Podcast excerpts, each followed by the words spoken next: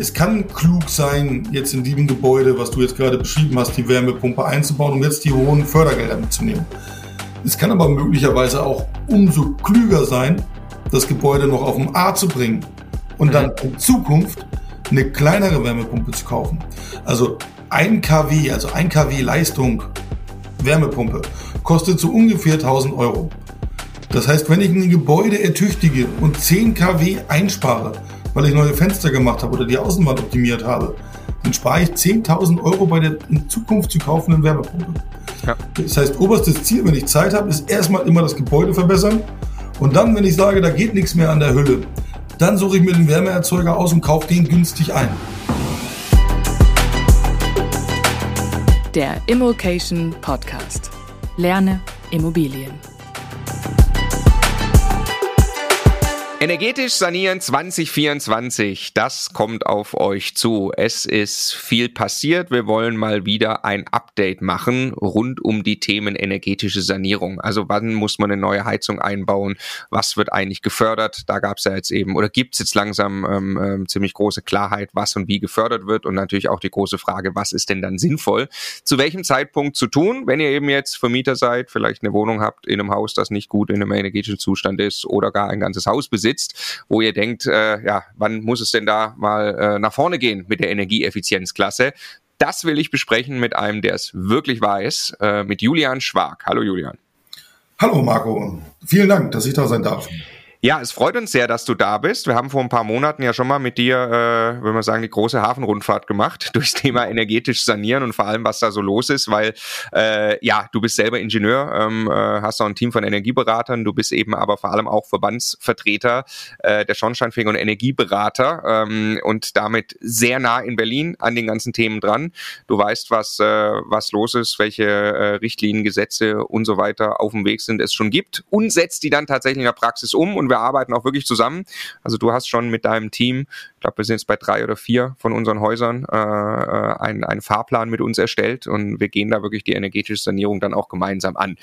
Genau. Deshalb wird das heute wieder ein ein Überblick. Sicherlich werden wir auch Themen nochmal streifen, die wir, die wir hier vor ein paar Monaten schon hatten, aber das Thema ist komplex und äh, wir wollen da wirklich sanieren, äh, sanieren, sage ich schon, wir wollen da wirklich sortieren, so dass jeder, äh, so jeder auch äh, mitkommen kann. Also, ich fange mal an. Es gab mal eine NF, äh, Energieeinsparverordnung, dann gibt es seit 2020 ein äh, BEG, äh, ein GEG erstmal und, und dann eben auch äh, äh ein BEG, das dann regelt, wie wie das Ganze gefördert wird. Und ähm, ja, jetzt seit 2020 2020 gab es jetzt aber eben Änderungen. Ähm, was ist da, gib uns erstmal den Überblick, die letzten Jahre passiert, bin ich richtig mit der Annahme, dass es mit dieser EU-Gebäuderichtlinie eigentlich so losging, dass dann auch in Deutschland da der Gesetzgeber Änderungen veranlassen musste? Ja, das ist äh, also grundsätzlich eigentlich immer der Anspruch unseres Tuns. Also der, die Europäische Union gibt uns Vorgaben, an denen wir ja als deutscher Staat mitwirken, die wir dann etwas zeitverzögert in nationale Gesetzgebung umsetzen. Ähm, das kann man vielleicht an der Stelle auch mal wichtig erwähnen. Also momentan hat man ja fast das Gefühl, dass es aufgrund der politischen Lage, äh, ne, ist keiner mehr so richtig zufrieden mit der Regierung und was da passiert.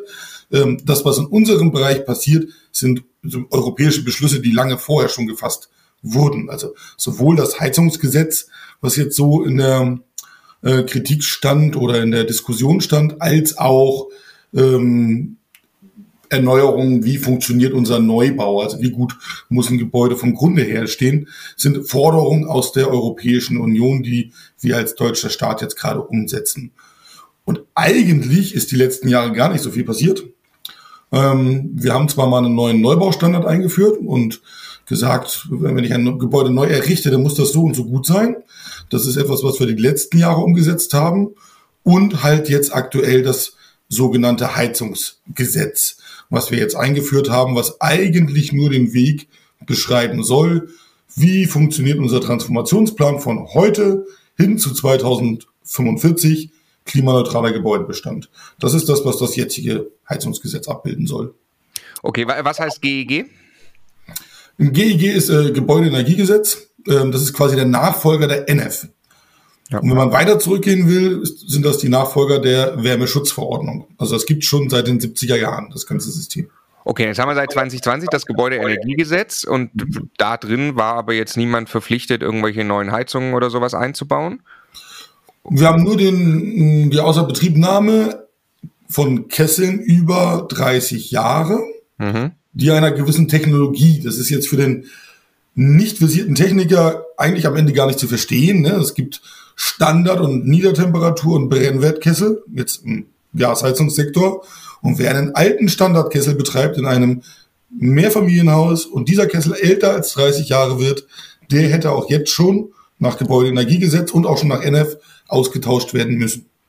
Ja, okay. Also das, das, das kennt man, glaube ich, aus den letzten Jahren, dass das, dass das schon da war. Ähm, aber jetzt ist quasi, äh, das GEG gab es schon, aber es wird jetzt überarbeitet oder wurde überarbeitet. Und das war so ein bisschen auch hier Habecks Heizungshammer und ne, das war die, die Themen, die man eigentlich die, die 2023 so äh, ganz stark in der Presse hatte, weil da jetzt quasi deutlich eine Verschärfung reinkommen sollte, die dann gar nicht ganz so scharf war geben uns einmal einen Überblick, was jetzt bei, also BEG machen wir gleich. BEG ist dann die Förderung. Jetzt mhm. aber nochmal GEG. Was war da passiert? Der Heizungshammer wurde ja ein bisschen ein Hämmerchen. Ähm, was wurde diskutiert und was ist wirklich drin gelandet?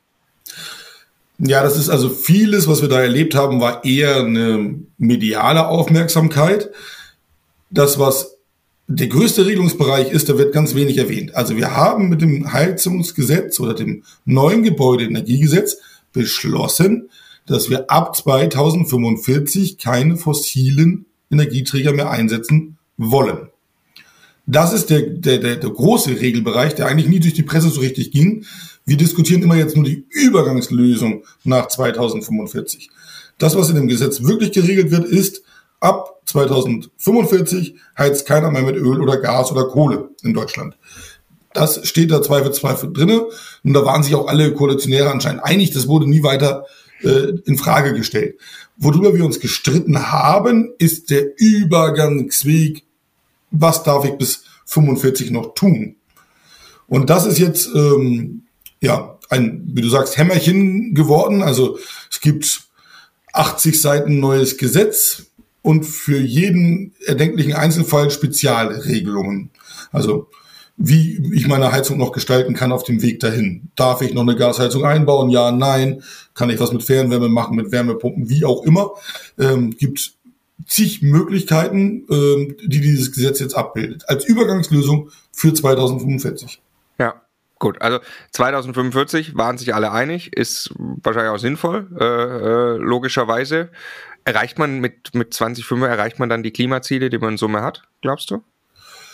Na, das Witzige ist ja, nachdem, also wir haben jetzt ein Jahr oder anderthalb Jahre um dieses Gesetz gerungen, dann war es da und einen Monat später beschließt die EU, wir wollen 2040 klimaneutralen Gebäudebestand. Mhm. Also unser Gesetz ist jetzt schon wieder nicht weitgehend genug, um das, was Deutschland umsetzen muss, zu erreichen.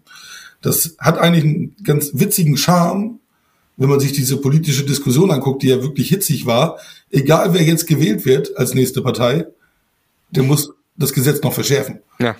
Also ja. kann, kommt, gar nicht raus. Ne? Also ja. egal, egal wer da verantwortlich ist, das, das ist schon quasi fast eine Komödie. Ne? Also wenn man jetzt äh, klassisch denkt, ja. Ja, ja. Ja, ja, das äh, vergisst man, finde ich, auch schnell in der ganzen politischen Diskussion. Man, man, man denkt dann eben, da kommt jetzt zum Beispiel Habeck, ne? Oder irgendeine Regierung äh, äh, kommt jetzt dann auf die Idee, das zu, das zu machen.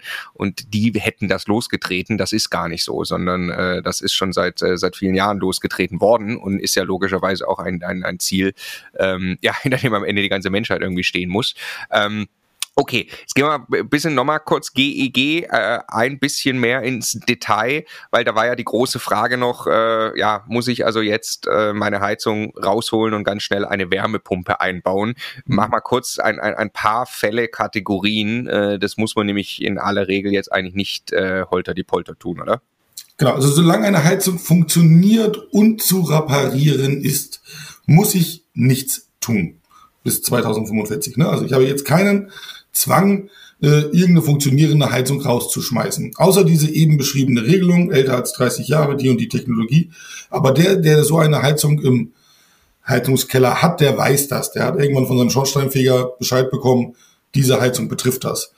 Also wenn ich jetzt, Entschuldigung, Julia, wenn ich jetzt eine Gasheizung neu habe, die habe ich jetzt letztes Jahr eingebaut. Ja. Dann kann ich die bis 2045, solange die funktioniert, kann ich die behalten. Ja. Ob das sinnvoll ist, ist auch mal, ne, weil es ne, gibt einige negative, äh, negativen Impact davon. Was war aber im Hinterkopf, was ich gerade interessant fand, wenn du jetzt sagst, naja, wir werden das bald wahrscheinlich noch verschärfen und bei 2040 rauskommen, dann kann es natürlich schon sein, dass ich vorher handeln muss. Also ich kann nicht planen aufs Jahr 2044, was eh, glaube ich, hirnrissig wäre, aber. Genau. Also das Gesetz wirkt nur auf neu zu errichtende Heizungsanlagen. Mhm. Also immer dann, wenn ich etwas tauschen muss, dann hat das Gesetz irgendeine Anforderung an mich. Ähm, das ist dann abhängig davon, gibt es eine Wärmeplanung in der Region oder nicht. Und ähm, ne, das muss man dann im Einzelfall betrachten. Ähm, aber grundsätzlich wirkt es nicht auf Bestandsanlagen. Also es hat keinen Einfluss auf deine jetzt schon installierte Heizung. Es hat ja. auch keinen Einfluss auf Heizungsanlagen, was vielleicht ganz interessant ist zu wissen die vor dem 19.04.2023 bestellt worden sind. Also mhm. habe ich meinen Auftrag schon im vergangenen Jahr im Februar ausgelöst, dann gelten für mich noch die alten Bestimmungen. Ja. Weil man damit dem Rechnung tragen wollte, der Handwerkermangel und ähnliches. Der konnte jetzt gar nicht das fertigstellen, deswegen gelten für die noch die alten Regelungen.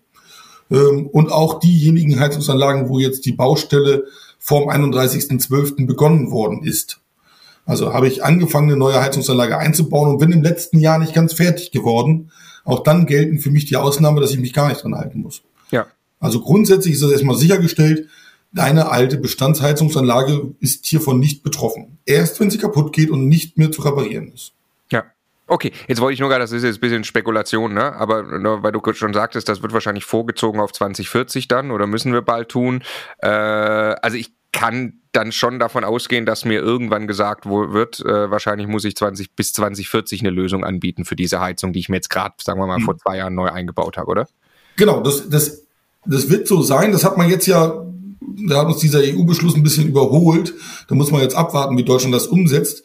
Das war jetzt aber eigentlich das Ziel der Politik. Also das war jetzt doch das Wichtige aus dem Gebäudeenergiegesetz, wo drin steht, also bei uns steht jetzt ja noch 2045 drin, heizt hier keiner mehr mit Öl und Gas.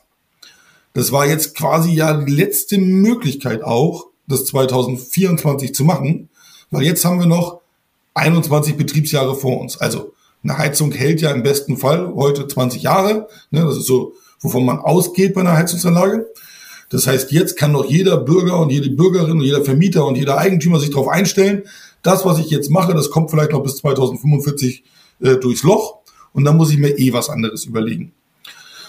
Das war sozusagen das Ziel. Ähm, Wenn es jetzt auf 2040 runtergeschraubt wird, dann ist es natürlich schon ärgerlich, weil ich, ich kaufe eine Technik, die möchte ich gerne betreiben und weiß, die sollte eigentlich 20 Jahre halten.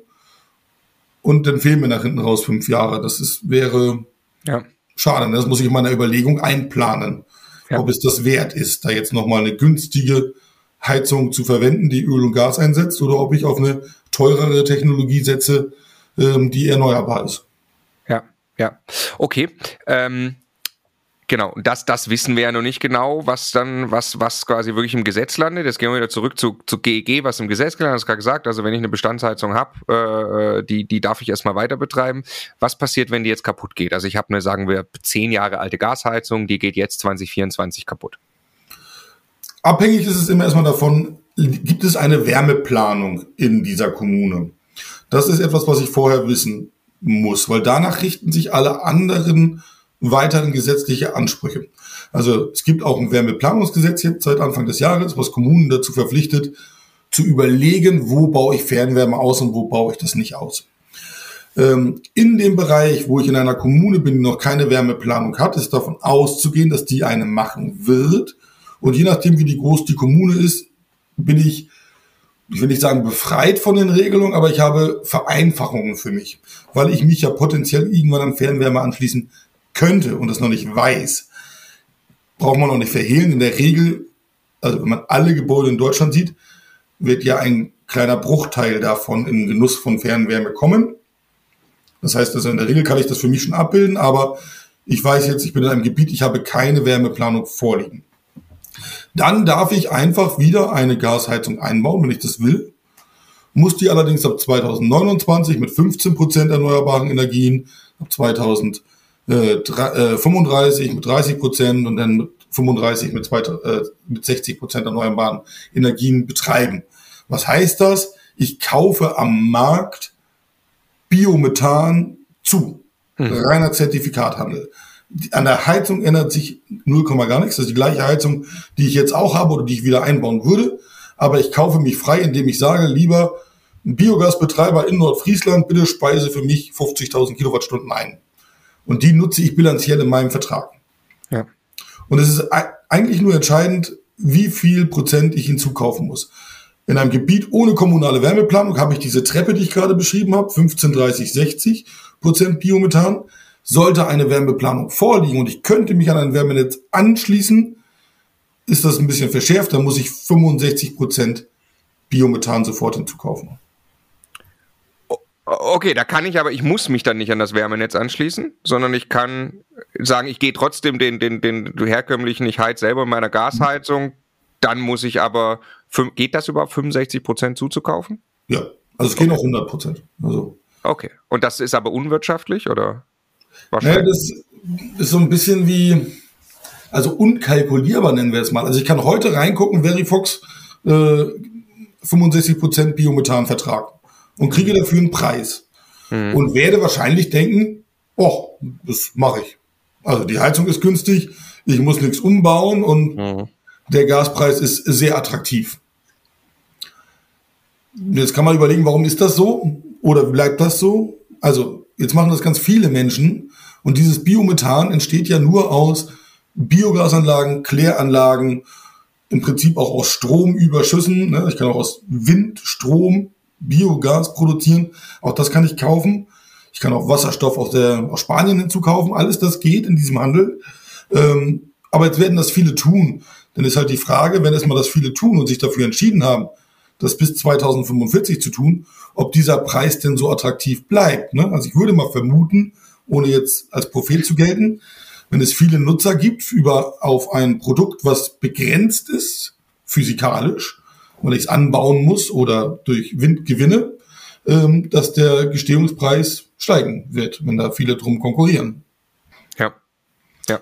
Das ist der Kasus Knacktus. Also ich kann meine Wirtschaftlichkeit und meine Betrachtung, meine Entscheidung, wie heizt ich dieses Gebäude die nächsten 15 Jahre, nicht auf die heutigen Energiepreise, CO2-Besteuerung und ähnliches machen. Ich muss halt den zukünftigen Markt mit berücksichtigen. Ja, ja. CO2-Steuer wird ja auch reinhauen, ne? Also das kommt deutlich verschärfen hinzu, ne? Ja. Wobei bei dem 65% Biomethan natürlich weniger, ne? Äh, weil die 65% keine CO2-Steuer haben. Genau, also der, der Betreiber oder der, der Gasnetzlieferant, den ich da auswähle und der mir das liefert, der wird mir dann einen deutlich niedrigeren CO2-Impact ja. Äh, liefern, weil ich ja nur 35% Erdgas in meinem Gas habe.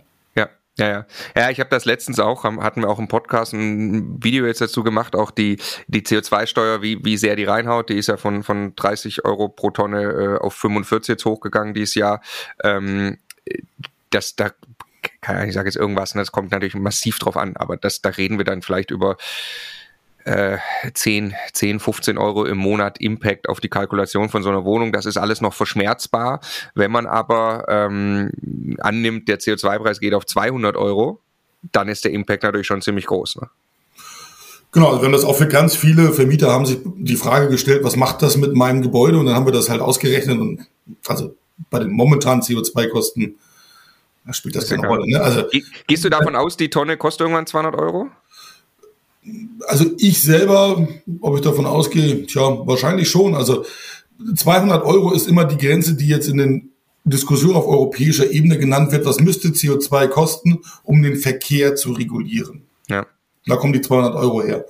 Gut, wenn man das für den Verkehr macht und das Gebäude auch verbessern will, warum sollte man die nicht auch auf diese Ebene bringen? Und in dem einem der letzten EU-Beschlüsse stand ganz klar drinnen. Ne? Also wir haben, es wird jetzt eine CO2-Zertifikathandel auf europäischer Unionsebene eingeführt, auch für Gebäude. Also ne, nicht mehr so, wie wir das heute haben, nationale Regelung, sondern die EU möchte auch sowas aufführen. Und in dem Beschluss der Parlamentarier stand drinne, hiermit führen wir ein System ein, mit dem wir die Wärmewende regulieren können. Also es ist das absolute Bestreben, wenn wir nicht schnell genug sanieren und auf diesem Pfad nach 2040 oder 45 nicht schnell genug agieren als Hausbesitzer, dann stellt man das über die CO2-Bepreisung politisch ein. Das also, das ist das erklärte Ziel, die äh, das zu managen. Das hängt also quasi davon ab, sind wir auf einem Pfad, wo wir sagen, alle, alle sanieren ganz fleißig und das läuft und die, die bewegen sich, wo die Politik uns hinhaben will oder um dieses Ziel zu erreichen, was wir uns als Gesellschaft gegeben haben. Das hat ja gar nichts mit Politik zu tun. Das gesellschaftliche Ziel zu erreichen. Macht der Markt das zu langsam, dreht man an der Preisschraube. Ja.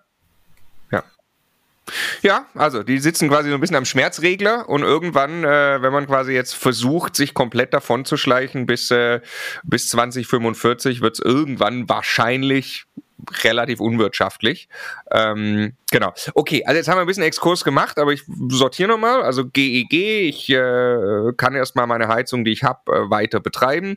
Jetzt geht die Heizung dieses Jahr kaputt. Dann hast du gesagt, dann muss ich gucken, gibt eben eine, eine äh, von der Kommune eine, eine Wärmeplanung, die sagt, ob ich an Fernwärme irgendwie angeschlossen werden kann. Ähm, die werden wahrscheinlich innerhalb dieses Jahres alle Kommunen ihre Fernwärmeplanung vorlegen oder was ist da die der Zeitraum, bis das dann irgendwann da ist? Also ich vermute, die wenigsten werden eine schnell vorlegen. Also große Kommunen haben bis Mitte 2026 Zeit, also mehr als 100.000 Einwohner. Hm. Kleine Kommunen bis Mitte 2028. Okay. Damit die diese Wärmeplanung, die gewünscht ist, umsetzen können, braucht es erstmal ein Landesgesetz. Hm. Das haben die wenigsten Länder überhaupt. Und die Länder, die eins haben, stellen sich die Frage, passt das zur Bundesgesetzgebung? Ja. Das heißt, wir brauchen erst eine Landesgesetzgebung, dann kann die Kommune anfangen zu planen nach dieser, nach diesem Wärmeplanungsgesetz und muss es dann im Stadtrat beschließen, veröffentlichen und einen Monat auslegen. Ja. Ich vermute mal, dass man, also außer in Großstädten, wo klar ist, hier liegt schon Fernwärme, dass man da lange auf einen Beschluss wartet, der niemals kommt, also für 99 Prozent der Gebäude. Ja. Okay, also nochmal 2024, meine Heizung geht kaputt. Es ist mhm. relativ wahrscheinlich, dass keine kommunale Fernwärmeplanung vorliegt. Dann bin ich wieder relativ frei in meiner Entscheidung. Heißt nicht, dass wir hier sagen, wunderbar, kann ich gerade wieder eine Gasheizung einbauen kann dann eben schon sinnvoll sein, hängt dann sehr viel davon ab, in welchem Zustand das Gebäude gerade ist, ob ich dann vielleicht wirklich schon eine Wärmepumpe einbaue. Ähm, da kommen wir aber gleich zu, was dann wahrscheinlich irgendwie sinnvoll ist. Ähm, jetzt gehen wir nochmal ein paar Jahre nach vorne. Ich, äh, meine Heizung geht dann kaputt. Ich bin im Jahr 2027 in einer Kommune mit mehr als 100.000 Einwohnern. Ähm, dann liegt diese kommunale Wärmeplanung vor, die mir sagt, ich kriege keine Fernwärme. Genau, das wird der häufigste Fall sein. Ja. Und dann kann ich mich aus einem Portfolio an Erfüllungsoptionen bedienen. Also ich darf einbauen. Ich kann mich sofort an ein Wärmenetz anschließen, wenn es das gibt. Dann bin ich raus. Egal wie gut oder schlecht das Wärmenetz ist, dann habe ich meine 65 Prozent erneuerbare Energien erfüllt, weil man davon ausgeht, das Wärmenetz wird grün werden. Ähm, gibt es das Wärmenetz nicht, aber ich habe die Möglichkeit, einen Vertrag zu schließen und die schließen mich erst in zehn Jahren an, kann ich das auch tun. Dann weise ich nach, ich baue noch mal eine Gasheizung ein. Mhm. Das ist nur eine Übergangslösung. Ich will eigentlich an die Fernwärme, aber die liegt hier noch nicht. Kann ich mich auch mit befreien lassen. Ne? Also potenzieller Anschluss an ein noch entstehendes Fernwärmenetz. Auch das geht. Ich kann einen Wasserstoffvertrag schließen mit einem Wasserstofflieferanten. Das wird auch sehr selten sein. Hier bei uns in der Gegend gibt es jetzt aber allerdings eins, also es gibt schon Wasserstoffnetze, ähm, die bauen das gerade aus, dann kann ich sagen, ich schließe mich da dran, dann kriege ich 100% Wasserstoff, verheize die auch in einer Gasheizung, ähm, dann darf ich mich auch befreien lassen, bis ich diesen Anschluss an das Wasserstoffnetz habe. Ich kann eine Biomasseheizung einbauen, also Holzpellet zum Beispiel wäre jetzt so ein klassischer Fall, geht sofort. Ich kann eine Wärmepumpe einbauen, gilt auch sofort als Erfüllungsoption. So, und dann habe ich Gebäude, wo das alles nicht funktioniert. Also ich kriege keine Fernwärme, ich habe keinen Wasserstoff. Dann muss ich ja am Ende eine Wärmepumpe nehmen oder eine Biomasseheizung. Jetzt will ich eine Wärmepumpe nehmen, aber mein Gebäude ist nicht gut genug dafür. Wärmepumpen wollen niedrige Vorlauftemperaturen, also am besten Fußbodenheizung, wenig Brauchwasser. Da fühlt sich die Wärmepumpe zu Hause. Das kann mein Gebäude aber nicht. Dann darf ich die hybridisieren. Also ich kann eine Wärmepumpe mit einer Gasheizung mixen, mixen und dann kann ich auch dieses zum Beispiel einbauen. Und so könnte ich jetzt unendlich weitermachen. Also im Prinzip, man wollte das unbedingt technologieoffen gestalten, das Gesetz. Das hat man auch geschafft. Ähm, am Ende geht jetzt alles. Man muss sich halt nur eine, eine Platte machen, wie man das nachweist. Ja, ja. Okay. Also ganz kurz, wir gehen jetzt dann weiter gleich zur eben Förderung. Ähm, noch eine Frage da, da, dazu. Gibt es jetzt einen Fall, dass ich in 2024 eine Wärmepumpe einbauen muss? Nee. nee. Du hast immer die Wahlfreiheit. Ja, weil du Technologie offen schon gesagt hast, aber andersrum, mhm. gibt es einen Fall, wo ich 2024 äh, gezwungen werde, eine Heizung mit mehr als 65 Prozent Anteil erneuerbarer Energien einzubauen? Ja, in den Gebäuden, also in den Städten, die sagen, ich habe eine Wärmeplanung. Ah, die gibt, es gibt schon welche mit Wärmeplanung. Genau, es gibt welche, die, also, okay. ne, ähm, ich sag mal jetzt in Bälde, also ich sag mal Großstädte, wo ja zweifelsfrei ein Wärmenetz vor meinem Haus liegt. Mhm. Ne, die müssen jetzt formal juristisch noch diese Wärmeplanung mhm. beschließen, die sie schon haben. Ne? Das muss jetzt quasi ein formaler Prozess stattfinden. Aber in den Regionen könnte ich mich ja an das Fernwärmenetz anschließen. Also von der Intention her da gelten dann gleich die 65 Prozent. Wer, wer ist da, ich habe es gelesen irgendwie, welche Städte sind da Klassenbeste, die schon so weit sind? Weißt du irgendwelche? Also, ich würde mal auf Städte runtergehen. Es gibt auch schon Kommunen, die ganz ambitioniert gesagt haben, wir wollen hier richtig nach vorne gehen und machen halt Wärmeplanung. Ja. Ähm, die, die, alle großen Großstädte haben ja schon Bestandswärmenetze. Ne? Ja, ja, okay, aber die müssen noch diese Planung dann. Genau, die müssen das noch nachholen sozusagen für das, was ja. sie schon haben. Okay. Ähm, aber vom Grunde her, ne, also äh, ein Gesetz ist ja immer das, was, was, was steht da in Wort und Schrift und was ist die Interpretation, die Intention des Gesetzes. Ziel war es, dieses Regelungsbereiches, dort, wo Wärmenetze sind, kann ich mich an dieses Wärmenetz anschließen, das ist politisch gewollt. Tue ich das nicht, muss ich 65 Prozent erneuerbare ja. Energien auf andere Weise sicherstellen. Ne, also so wird es halt kommen. Das ist die Intention dahinter. Man gibt halt nur denen eine Chance, die noch nicht wissen, ob sie sich anschließen können. Ja. Okay, das zu GEG e und Heizung, das ist eigentlich etwas, was wir auch schon äh, ja vor ein paar Monaten hätten erzählen können, aber das nochmal zum Rekapitulieren. Wir kommen jetzt dann am Ende auch dazu, wie man jetzt an so ein Gebäude wahrscheinlich rangeht. Und jetzt wollen wir aber eben über Förderung sprechen, weil es da Änderungen gab. Ich möchte nochmal zwei Disclaimer machen. Ähm, zum einen, falls äh, wir haben hier nicht gerade den optimalen Ton, äh, falls, also sorry, wenn das so ist, ja, aber ähm, wir wollten jetzt unbedingt miteinander sprechen. Julian ist gerade auch unterwegs, aber äh, wollten das Wissen quasi möglichst schnell zu euch transportieren. Ich hoffe also, man kann es gut verstehen. Und zweitens, wer jetzt denkt, boah, das ist ja alles echt, echt komplex, äh, möchte euch nochmal mitgeben. Einfach, ne, das Thema ist komplex komplex, das ist ganz klar. Ähm, es gibt da aber Hilfen, wir reden gleich darüber, was ein Energieberater macht und so. Also man muss diese Entscheidung bei weitem nicht alleine treffen und es gibt mittlerweile dann auch eben gute Energieberater wie Julian Schwag zum Beispiel, die ähm, äh, die einem dann wirklich auch eine Wirtschaftlichkeitsberechnung mitliefern und einem da wirklich äh, Handlungsempfehlungen geben. Will euch aber sagen, Wer dieses Thema für sich durchdringt und in der Lage ist, Immobilien auf diese Art und Weise aufzuwerten, der wird in den nächsten Jahren in irgendeiner Form damit sehr gut auch Geld verdienen können. Weil darum geht's. Wir haben einen riesen Immobilienbestand von alten Bestandsgebäuden, worst performing buildings, die als erstes auf der Liste stehen, wo ich ran muss. Äh, und wer diese Wertschöpfung drauf hat und umsetzen kann oder auch nur sagt, ich traue mir zu, dass ich zum Beispiel mit einer kleinen Wohnung, die dann irgendwo im Haus ist, aber ich äh, weiß, dass sowas kommt, der kann wahrscheinlich auch wirklich, wirklich günstig einkaufen, weil man sieht einen deutlichen Unterschied in den Kaufpreisen mittlerweile, ähm, dass das Thema Energieeffizienz beim Kauf einer Immobilie eine große Rolle spielt, was in den letzten Jahren fast wurscht war, ja, ähm, ist jetzt deutlicher Preisfaktor. Ich kann also Immobilien in einem schlechten Zustand äh, günstiger einkaufen, wenn ich dann logischerweise aber weiß, was auf mich zukommt und ich tue. Ja, wer das nicht will, der kauft die Immobilie teurer und kauft sie schon in einer besseren Energieeffizienzklasse.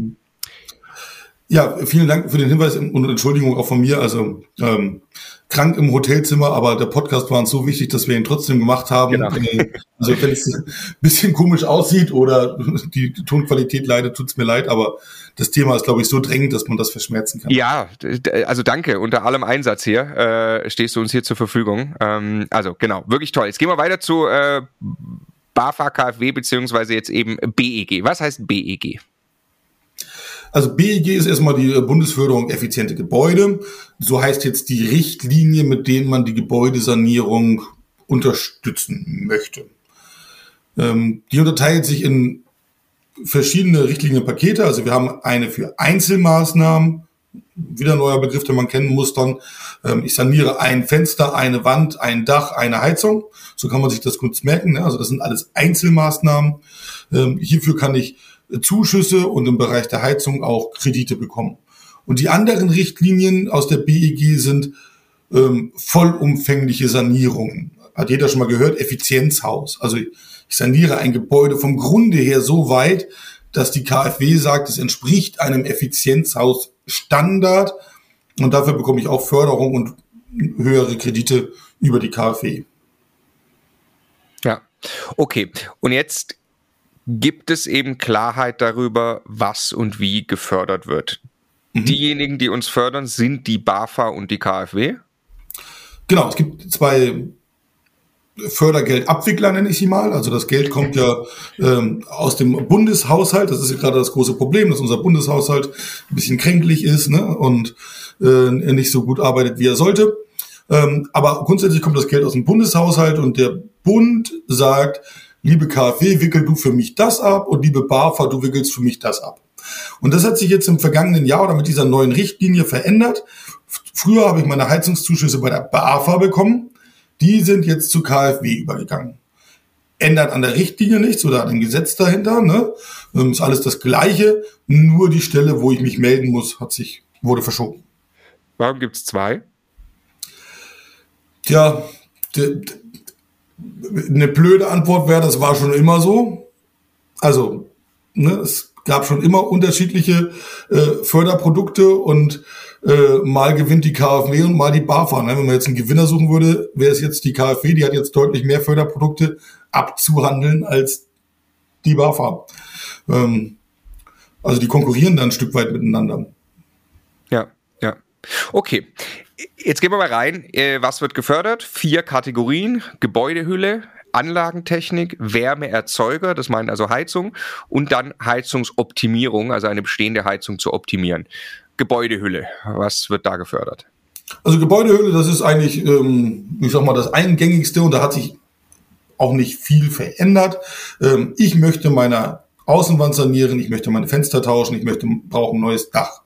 Das alles kriege ich in Gebäudehülle rein. Genauso wie die oberste Geschossdecke oder zum Beispiel eine Kellerdeckendämmung. Also immer wenn ich irgendein bisher schlecht energetisch vorbereitetes Bauteil energetisch optimiere und das keine Heizung ist, das fällt alles in Gebäudehülle. Ähm, hierfür bekomme ich im Wohngebäudebereich, also ich spare mir mal dem Nicht-Wohngebäude aus, ich glaube, das ist hier der kleinere Teil, ne, das ist alles ein bisschen anders, reden wir mal nur über Wohngebäude, bekomme ich grundsätzlich 15% Zuschuss bei der BAFA auf das, was ich getan oder was ich tun möchte im Nachhinein. Also ich, ich, ich baue jetzt äh, außen eine Dämmung an oder ein neues Fenster, was, was besser dämmt. Das äh, beantrage ich, bevor ich es tue. Ja. Dann tue ich es, bezahle es komplett selbst und kriege 15% mhm. des Geldes wieder zurücküberwiesen aufs Konto, wenn es dann ordentlich ausgeführt wurde. Genau. Also es ist ein bisschen, das hat sich mit der neuen Richtlinie, das wird in der Praxis für ein bisschen Probleme sorgen. Ne? Also beantragen muss ich bauliche Sanierung immer über den Energieberater. Also man kommt da um Energieeffizienzexperten, heißen sie so schön, nicht drum herum.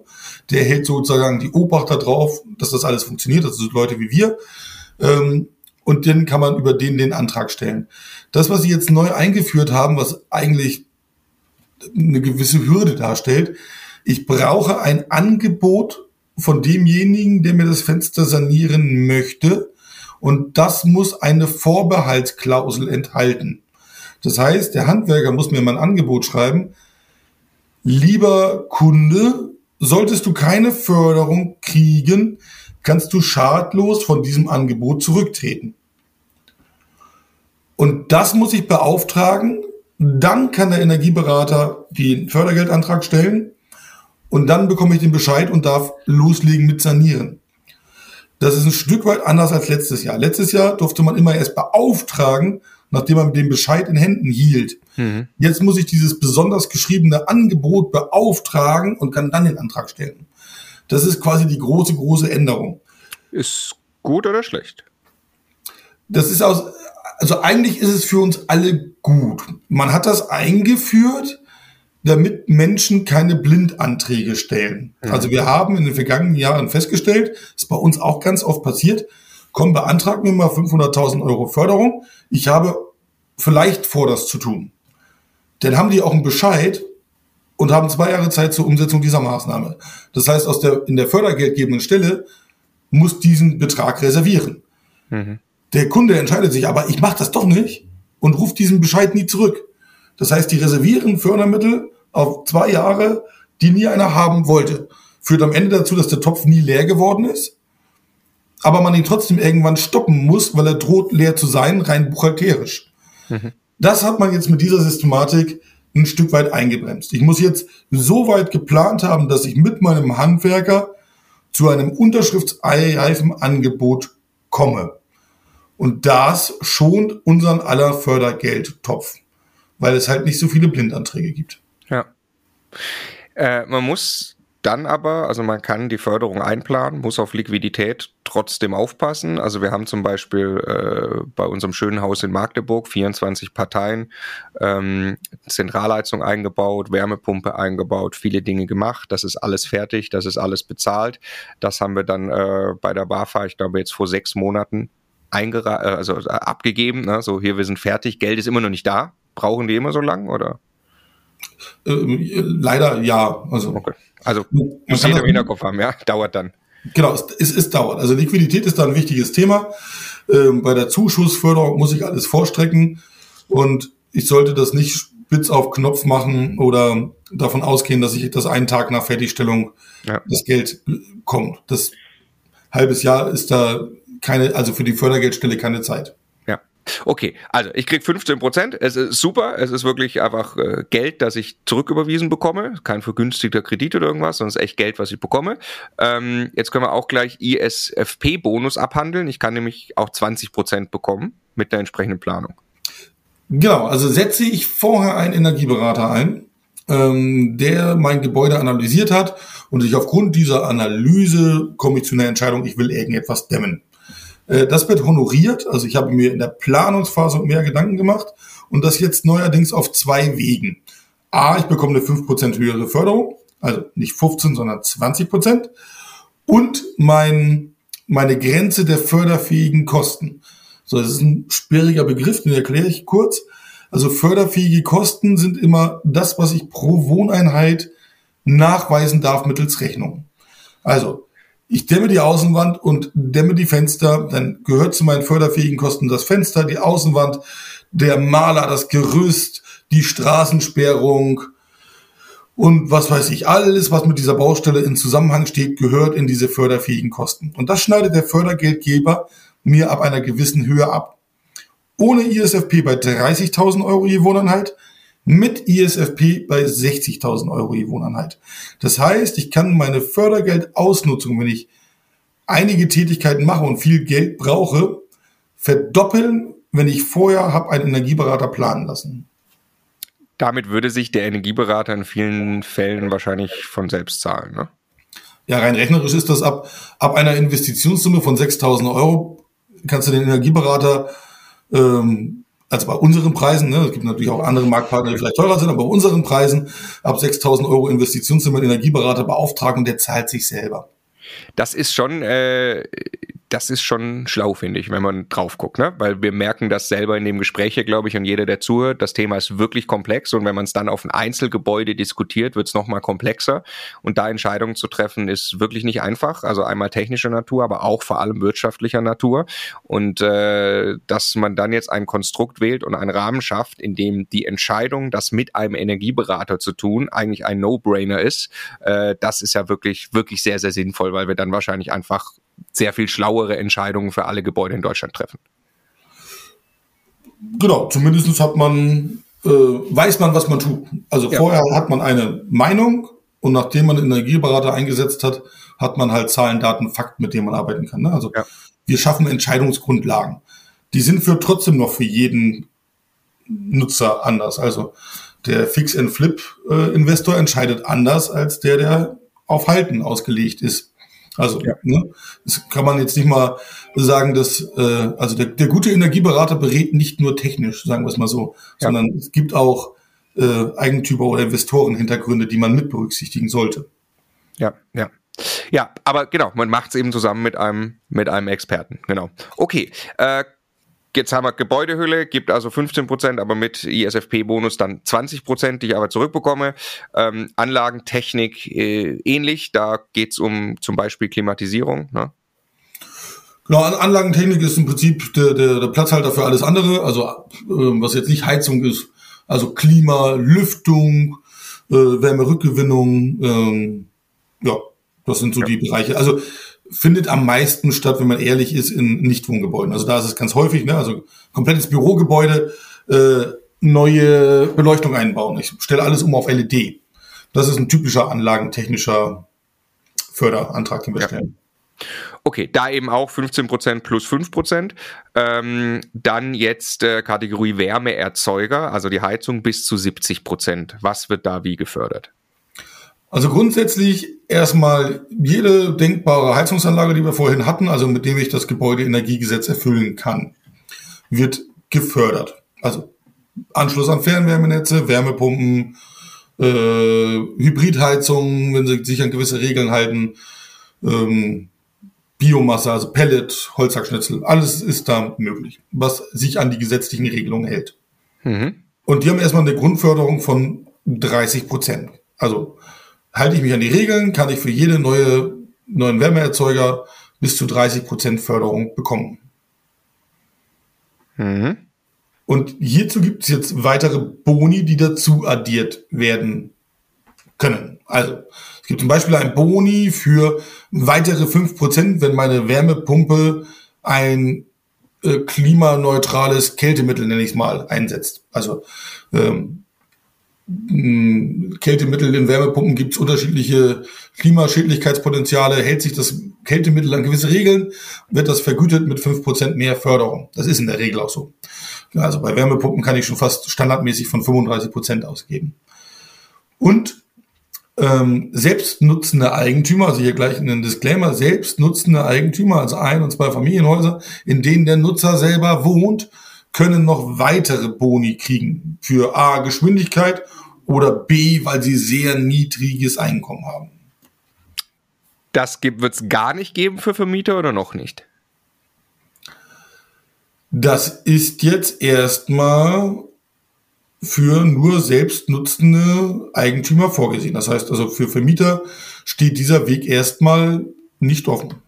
Okay, das heißt, was ist jetzt meine, meine, äh, meine maximale Förderhöhe als Vermieter für den Einbau zum Beispiel einer Wärmepumpe? 35 Prozent.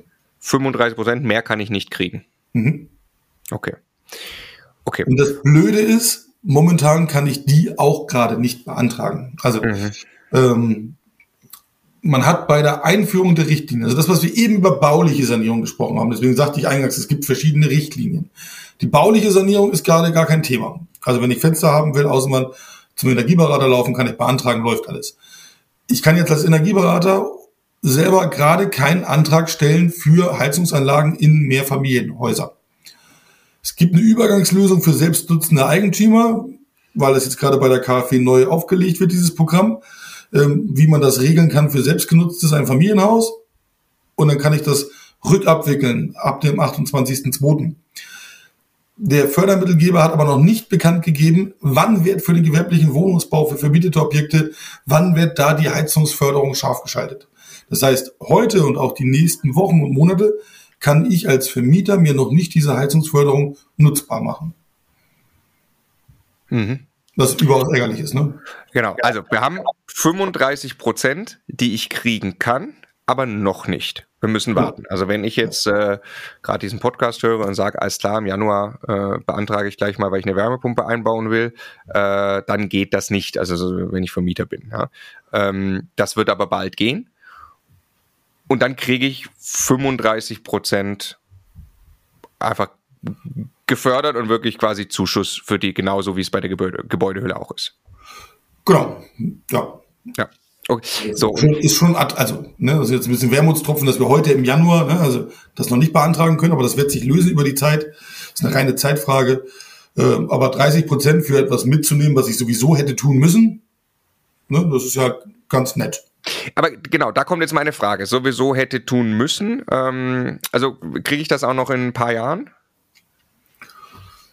Naja, sagen wir mal so, also leiten wir uns das mal anders her. Was, warum gibt der Staat hier uns Geld, etwas zu tun, was er sowieso von uns will?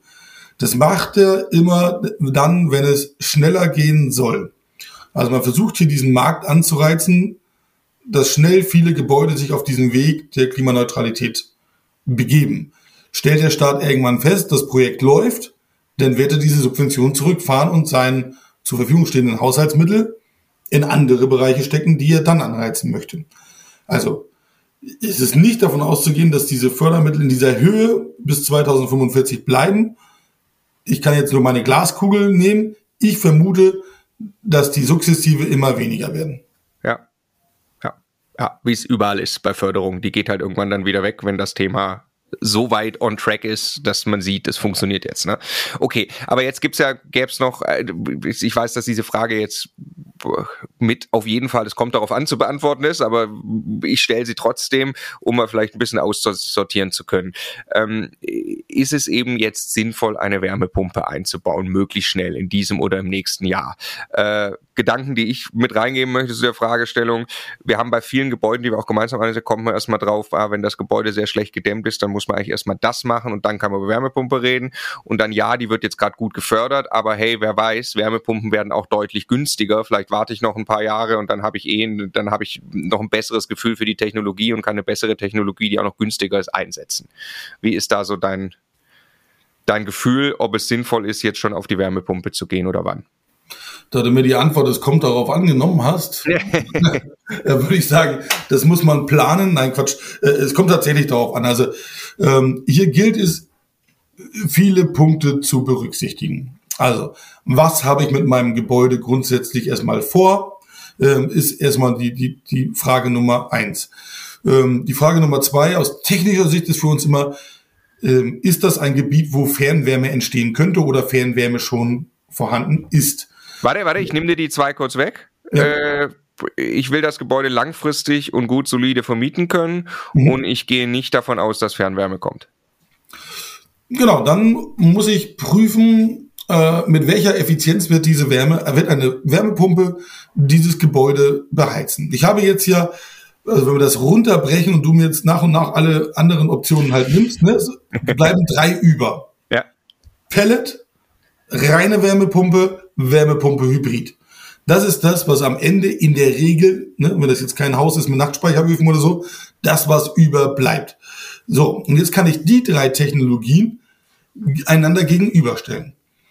Ich habe die Möglichkeit, eine Pelletheizung einzubauen, die kostet Geld und ist ein bisschen, also man sagt immer wartungsintensiv, ne? Also ich muss da wie bei Öl, ich muss einen, jemanden bestellen, der das tankt und ich verbrenne da Holz, da fällt Asche an, das muss jemand rausholen. So. Das ist eigentlich alles das, was bei der Pelletheizung passiert. Das kostet mich Investitionskosten und kostet mich Betriebskosten. Das kann ich einander gegenüberstellen mit einer reinen Wärmepumpe. Ich kann grundsätzlich jedes Haus, egal wie schlecht das dasteht, technisch mit einer Wärmepumpe beheizen. Ich kriege das warm. Wenn das Haus nur schlecht vorbereitet ist, wird das sehr teuer. Also hohe Vorlauftemperaturen, weil ich alte Heizkörper habe. In einem nicht gedämmten Denkmal kann ich ein bewohnbares Gebäude mit einer Wärmepumpe schaffen, aber das kann sich keiner leisten, weil ich so viel Strom dafür brauche. Stelle ich einen gegenüber aus einer Hybridheizung mit Wärmepumpe und Gasheizung. Das ist sozusagen der Übergangsjoker. Mein Gebäude ist noch nicht richtig vorbereitet, dann baue ich beide Technologien ein, ähm, damit in den Zeiten, wo ich wenig Energie brauche, also Übergangszeiten, wo es draußen schon 10 Grad ist, kriegt die Wärmepumpe das Haus immer warm. Aber bei minus 12 Grad brauche ich halt die Gasheizung, die mir das effizient, kostengünstig diesen Fall denn erledigen kann. Und diese drei Varianten können wir als Energieberater für ein Bestandsgebäude ausrechnen und wirtschaftlich einander gegenüberstellen. Also grundsätzlich ähm, ja, ist die Entscheidung da, was sind meine zukünftigen Betriebskosten. Ja. Jetzt bei, kann man mal versuchen zu, zu, zu, zu prognostizieren, was in welchem Fall rauskommt. Ähm, also nochmal, wir wollen da langfristig aber gut, solide vermieten, wirtschaftlich vermieten können. Wir haben keine Fernwärme, mit der wir rechnen, äh, wollen, müssen das also irgendwie selbst lösen. Ähm, und wir, äh, wir haben das Gebäude schon einigermaßen okay, die, die, die Hülle gedämmt. Also ich bin vielleicht schon in der Energieeffizienzklasse C, B oder so. Dann macht es Sinn, jetzt möglichst schnell eine gute Wärmepumpe einzubauen. Vielleicht ist meine Heizung auch schon ein bisschen älter. Dann macht es Sinn, das jetzt zu tun, weil dann nehme ich jetzt die Förderung mit und kann eigentlich sehr, eine sehr effizient arbeitende Wärmepumpe, auch eine kleine Wärmepumpe dann im Verhältnis quasi einbauen. Das ist wahrscheinlich, dass das da rauskommt. Genau, wenn das Gebäude gut vorbereitet, also wenn du beim B bist, auf jeden Fall, ne, B ist ja schon ja. gut, ne? Ja. Ähm, dann ist das ein wahrscheinlicher Fall. Ähm, also ich würde vorweg immer stellen, also nicht, weil ich jetzt Werbung machen will für Energieberater, aber ähm, eine Analyse vorweg stellen. Es kann klug sein, jetzt in diesem Gebäude, was du jetzt gerade beschrieben hast, die Wärmepumpe einzubauen, um jetzt die hohen Fördergelder mitzunehmen. Es kann aber möglicherweise auch umso klüger sein, das Gebäude noch auf dem A zu bringen und mhm. dann in Zukunft eine kleinere Wärmepumpe zu kaufen. Also ein kW, also ein kW Leistung Wärmepumpe kostet so ungefähr 1000 Euro. Das heißt, wenn ich ein Gebäude ertüchtige und 10 kW einspare, weil ich neue Fenster gemacht habe oder die Außenwand optimiert habe, dann spare ich 10.000 Euro bei der in Zukunft zu kaufenden Wärmepumpe. Ja. Das heißt, oberstes Ziel, wenn ich Zeit habe, ist erstmal immer das Gebäude verbessern. Und dann, wenn ich sage, da geht nichts mehr an der Hülle, dann suche ich mir den Wärmeerzeuger aus und kaufe den günstig ein. Okay, dann nehmen wir jetzt den Fall 2. Ich habe jetzt das Gebäude, das ist eben jetzt wirklich noch schlecht, das ist ungedämmt. Äh, dann mache ich erstmal an der Heizung nichts, wenn ich nicht muss, kümmere mhm. mich um die Dämmung. Wenn ich aber irgendwann, nee, aber nee, ich würde immer erst Dämmung machen, ne? Oder würdest du dann da jetzt eine Hybrid möglichst schnell einbauen? Na, es gibt den Fall, also den haben wir auch gar nicht so selten. Ne? Also ich habe jetzt äh, äh Gebäude in Altstadtlagen, Denkmalschutz auf der Fassade. Naja. Ich darf am Dach nichts machen, ich darf die Fenster nicht verwenden, äh, verändern und wenn, muss ich wieder Sprossenfenster einbauen, die genauso aussehen. Und ihr kennt die Thematik alle. Ne? Also Denkmalamt sagt mir, was ich da tun muss. Ähm, und auf der Rückseite, was weiß ich, gibt es Brandschutzabstände und ich kann auch nicht so wirklich dämmen. Also die Gebäude gibt es zuhauf. Dann kann es sein, dass ich mit dem Wärmeerzeuger anfange. Ähm, weil ich halt baulich einfach keine einfach zu hebenden oder niedrig hängende Früchte mehr habe, die ich pflücken kann. Alles wäre ein Mordsaufwand, geht nur, wenn der Mieter auszieht, weil ich die Wohnung im Kern sanieren muss. Ähm, wollen wir aber dann nicht. So, dann kann es sein, dass ich mich beim schlecht gedämmten Gebäude um die Wärmeerzeugung kümmere. Dann scheidet mir in der Regel aber die Wärmepumpe aus. Also die fällt ja nicht in meine Erfüllungsoption. Dann brauche ich einen Wärmeerzeuger, der mir hohe Vorlauftemperaturen liefern kann, damit ich das effizient in diesem Gebäude trotzdem betreiben kann. Und da bleibt in der Regel dann entweder nur Biomasse, also Holz, Pellet, Hackschnitzel, Scheitholz, ähm, oder einen Fernwärmenetzanschluss. Wobei das meistens dann auch klappt. Ne? Also äh, günstigerweise stehen diese denkmalgeschützten Gebäude häufig da, wo auch Fernwärme ja, ja. liegt. Ja, ne? macht Sinn, macht Sinn. Ja, ja. Ähm, und Biomasse, gut, das ist dann halt äh, Geschmackssache und ob das überhaupt geht. Ne? Also ja. In okay, richtigen also, Altstädten fährt keiner mit dem Laster rum und lädt Holz ab, ne? Das ja. Ja. Okay, also ich merke, man merkt, dass das sehr, sehr, es kommt tatsächlich sehr darauf an und für jedes Gebäude, aber das ist das, was ich immer so in den ganzen Gesprächen, Diskussionen irgendwie mitnehme, äh, sich um die Gebäudehülle kümmern, also auf gar keinen Fall nervös werden jetzt und sagen, ich muss jetzt dieses Jahr meine Wärmepumpe da reinknallen, ähm, auch wenn ich vielleicht dann 30 oder 35 Prozent äh, vom Staat bekomme, ähm, sondern ich muss das mir in Summe analysieren und wahrscheinlich ist, wenn das Gebäude eben ein schlechtes Gebäude ist, ich kümmere mich erst um die Gebäudehülle, und bereite die so vor, dass dann eine entsprechende Heizung reinkommen kann. Ja, also würde ich komplett so unterschreiben. Also momentan ist der Erdgas- und der Heizölpreis ja recht attraktiv. Mhm. Also, ne, also dafür, dass wir äh, nach wie vor in Europa Krieg haben, sind unsere Gaspreise ja wieder sehr moderat geworden. Also es hat niemand die Not, jetzt übereilte Entscheidungen in Fragen seines Wärmeerzeugers zu treffen ähm, und sich in Ruhe damit beschäftigen kann, sich einen Plan zu machen. Ne, komme ich ganz zum Anfang zurück. wie kriege ich mein Gebäude ready für 2045? Das muss immer die Grundfrage sein, weil dieses Datum, er wird uns alle ereilen. 2045 muss ein jedes Gebäude vollständig klimaneutral beheizt werden. Alles, was ich jetzt in meine Hülle stecke, muss ich zukünftig 2045 nicht beheizen. Ne? Deswegen ist der Weg ist eigentlich relativ klar. Ja.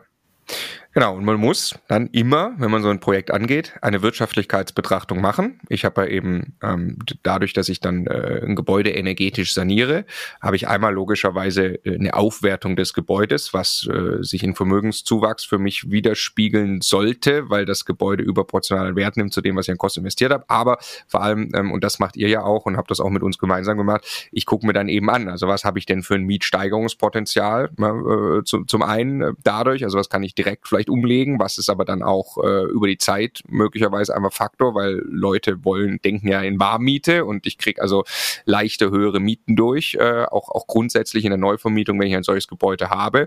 Und ich muss ja berechnen, dass die CO2-Steuer reinhaut, über die Jahre wahrscheinlich mehr reinhauen wird.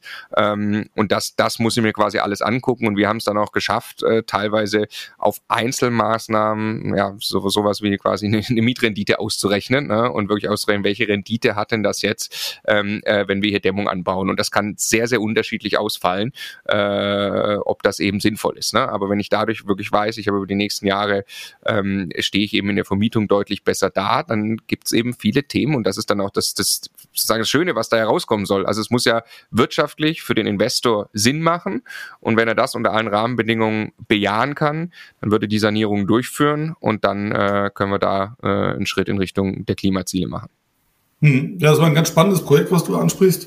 Ähm, war für uns auch, ich sag mal, am Anfang neu, ne? also Energieberatung übersetzen in mhm. Wirtschaftlichkeit. Weil das, was wir machen, wir sind halt technische Nerds und sagen dir, du musst ja außenwand so dämmen und dann ist das total cool. Dann geht ja. da keine Wärme mehr durch und das ist wärmebrückenfrei und luftdicht. Das sind für uns wichtige Themen. Ähm, die kosten aber halt Geld. Und rechnet sich die einzelne Maßnahme, ähm, das haben wir zusammen halt mal ausprobiert an ein paar Gebäuden. Äh, und das war ganz spannend. Also da kommt man zu anderen Rückschlüssen, die jetzt nicht rein technische Natur sind. Und da hängt es dann halt davon ab, was ist denn halt mein Mietpreispotenzial? Habe ich Indexmieten oder sitze ich in einem äh, Gebiet in Berlin, wo ich da überhaupt nichts machen kann? Ne? Das also führt zu ganz unterschiedlichen Investitionsentscheidungen in meine Gebäudehülle. Und wir sehen das jetzt auch so, es muss sich halt lohnen. Ne? Also ihr müsst das ja als Eigentümer bezahlen. Äh, und das macht man halt nur, wenn sich das amortisiert. Ne? Also ich schmeißt das Geld ja nicht zum Fenster raus. Ja. Kleine Gedankennotiz an den Gesetzgeber, ja, Mietregulierung zahlt eher ein, dass auf den äh, auf den Fall, äh, dass es sich nicht lohnt, ja, wie du es gerade wie du es gerade beschrieben hast und äh, es wird egal wer der Eigentümer ist, ob es privater Vermieter ist oder sonst irgendjemand, äh, wird logischerweise keine keine Maßnahmen durchführen, die wirtschaftlich absolut keinen Sinn machen, ne? ähm, so äh, deswegen ähm, ja äh, das als kleine Notiz an den Gesetzgeber. Okay, wir, wir waren gerade, da kamen wir ganz mal ursprünglich her. Ich fand es jetzt wichtig, dass wir einmal beim Thema quasi Wärmeerzeugerförderung sind wir jetzt abgebogen, in wann macht es denn jetzt Sinn und bei welchen Gebäuden und so, dass wir es nur noch vollständig haben. Wir hatten jetzt Gebäudehülle äh, bis zu 20 Prozent Anlagentechnik, bis zu 20 Prozent Wärmeerzeuger, bis zu 35 Prozent für Vermieter. Ähm, und jetzt gibt es noch die vierte Kategorie Heizungsoptimierung. Äh, da steht bis zu 50 Prozent. Was, was, was ist da gemeint? Ja, es gibt jetzt eine, also A, eine Heizungsoptimierung bei Biomasseheizung, um Feinstaub zu reduzieren, aber das ist ein Randthema, würde ich es mal nennen. Also ich habe eine Holzheizung und möchte einen Feinstaubfilter einbauen, die bekomme ich hoch gefördert. Und es gibt das Thema Heizungsoptimierung. Ähm, ich möchte eine, eine Flächenheizung einbauen zum Beispiel. Also ich habe heute Heizkörper und habe vor, eine Fußbodenheizung einzubauen. Dann kann das unter dem Punkt Heizungsoptimierung laufen. Ähm, wobei die dann halt nur diese 20% Förderung hat, nicht die 50%. Die 50%, die du gerade sagtest, sind wirklich nur auf Emissionsminderungsmaßnahmen. Die Heizungsoptimierung, ich baue eine Fußbodenheizung, Wandheizung, Deckenheizung ein, die hat einen Fördersatz von 20%. Ja. Kann interessant sein, wenn ich das sowieso vorhab und sage, ich muss jetzt eine Fußbodenheizung und will die Bäder alle machen und baue in den Bädern Fußbodenheizung ein. Ne? Äh, warum denn die 20 Prozent nicht mitnehmen? Ne? Das kann interessant sein, ist aber eher selten. Also normalerweise mache ich das, wenn meistens im Zusammenhang mit der Heizung. Ja, ja. Okay, wunderbar. Ich glaube, wir haben nichts vergessen erstmal. Wieder einen sehr guten Rundumblick äh, von dir bekommen. Vielen herzlichen Dank, Julian. Das werden wir sicher in ein paar Monaten schon wieder tun wollen und müssen, um euch da informiert zu halten. Danke, Julian. Ja, sehr gerne und äh, da hast du mit Sicherheit vollkommen recht. Dieses Thema ähm, wird ein Dauerbrenner sein. Also das wird uns das ganze Jahr beschäftigen. Ja, auf alle Fälle. Okay, danke dir. Ciao. Danke, ciao.